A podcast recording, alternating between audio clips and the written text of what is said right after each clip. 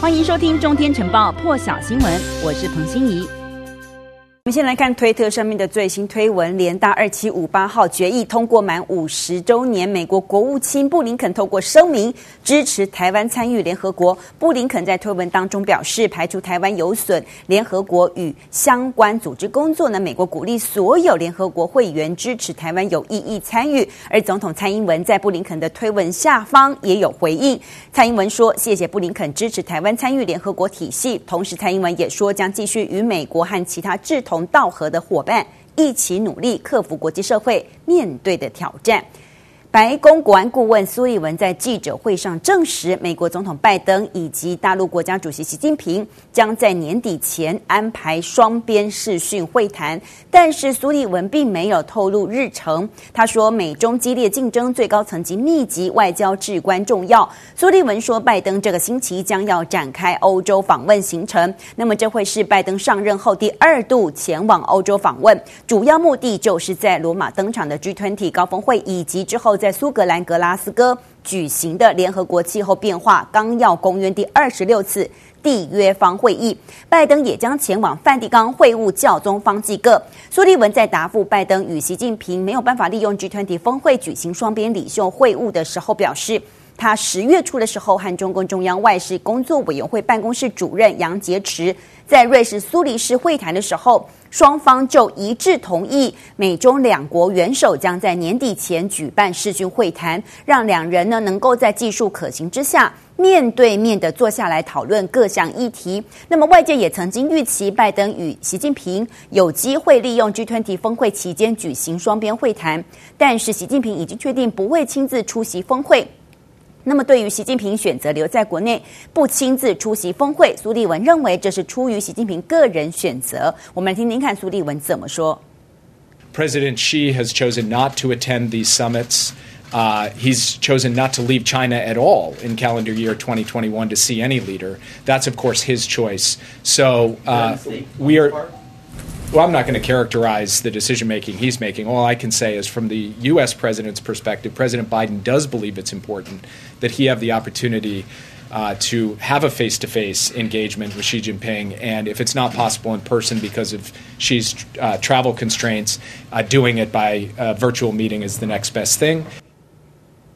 而白金汉宫表示，英国女王伊丽莎白二世要遵照医嘱休养，将不会出席上个星期在格拉斯哥举行联合国气候高峰会。原定十一月一号的晚上有一个招待会，是要欢迎拜登总统以及澳洲还有印度总理，英国首相强森也将参与的。那么现在说女王不会参加，而白金汉宫消息人士说，这项决定是个合理的预防措施，要让大家事先知道，甚至还透露九十五岁的女王还是。是精神抖擞，同时希望峰会圆满成功。只是这对联合国气候高峰会来讲会是一个打击，也进一步引发外界对于女王健康的关切。而伊丽莎白二世现在是全球年纪最长，而且在位最久的君王。她二十号的时候传出在伦敦的医院。接受初步检查后住院一个晚上，当时也取消访问北爱尔兰的行程，而助理也没有说明医院检查的细节，因此当时就已经引发外外界的关切了。但是出院之后，女王已经首度履行职务，线上接见了新任韩国驻英大使以及新任瑞士驻英大使。女王明年将要庆祝在位七十年，因此最近的参加公开活动都让外界关注。但是白金汉宫说，女王呢到时候在峰会呢会透过预先录制的影片向与会代表发表演说，而女王儿子查尔斯王储以及长孙威廉王子也都会参加峰会。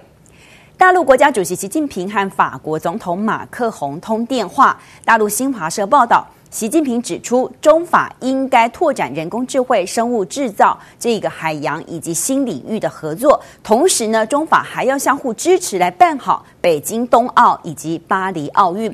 习近平还向马克宏强调，最近法国主张欧盟战略自主。是正确的做法。习近平说，中欧要通过持续高层沟通对话，增进相互的了解互信，减少误解以及误判。也希望法国为推动中欧关系健康稳定发展能够发挥积极作用。新华社报道，马克宏回应，法国愿意和大陆一起推动两国合作。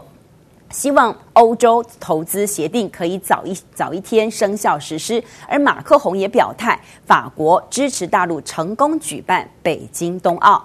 德国在九月大选之后，新国会第一次举行会议开议了，联邦议院也选出社会民主党巴斯担任新议长。那么即将卸任的总理梅克尔则在这个来宾席旁观。路透就报道，德国这一届的新国会成员平均年龄是历年来最低的，其中还包含了德国第一次出现两名跨性别女议员。那么德国在二战结束之后建立的这个联邦议院呢，这一届是第二十届，也是人数最多的一届，一共有七百三十六名议员。那在新联合内阁政府成型之前，联邦议院呢预料不会通过任何的法律。接下来，他们必须选出新任总理。那么，现在梅克尔个人支持度在德国还是非常的高。梅克尔呢会继续的担任看守总理，一直到联邦议院选出继任梅克尔的人选。那么，这个人选呢，现在传出来很可能是中左翼社民党的萧茨。而选举当中获得最多数的社民党，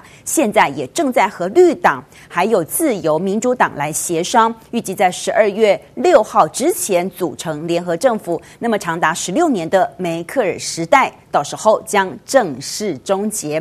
而路透还有篇报道说，丹麦有一名国会议员候选人，他叫做罗登，他现在向警方报案说，他周末张贴在当地大陆大使馆外头有十张附有西藏的这个雪山狮子旗的竞选海报，突然通通都不见了。罗登说呢，他看到有一些人从使馆里头走出来，对着海报小题大做，几个小时之后海报就不见了。那他也说，海报呢是为了抗议丹麦卫生部门二零一二年的时候和大陆江苏省达成了一个合作。那么根据公开的记录，其实双方的合作还没有正式结束。但是海报不见了这件事情，大陆大使馆没有回应。而这名丹麦的议员候选人也说，他会再贴上新的海报，而且海报上面也还会有西藏的雪山狮子旗。更多精彩国际大事，请上中天 YT 收看完整版。也别忘了订阅、按赞、加分享哦！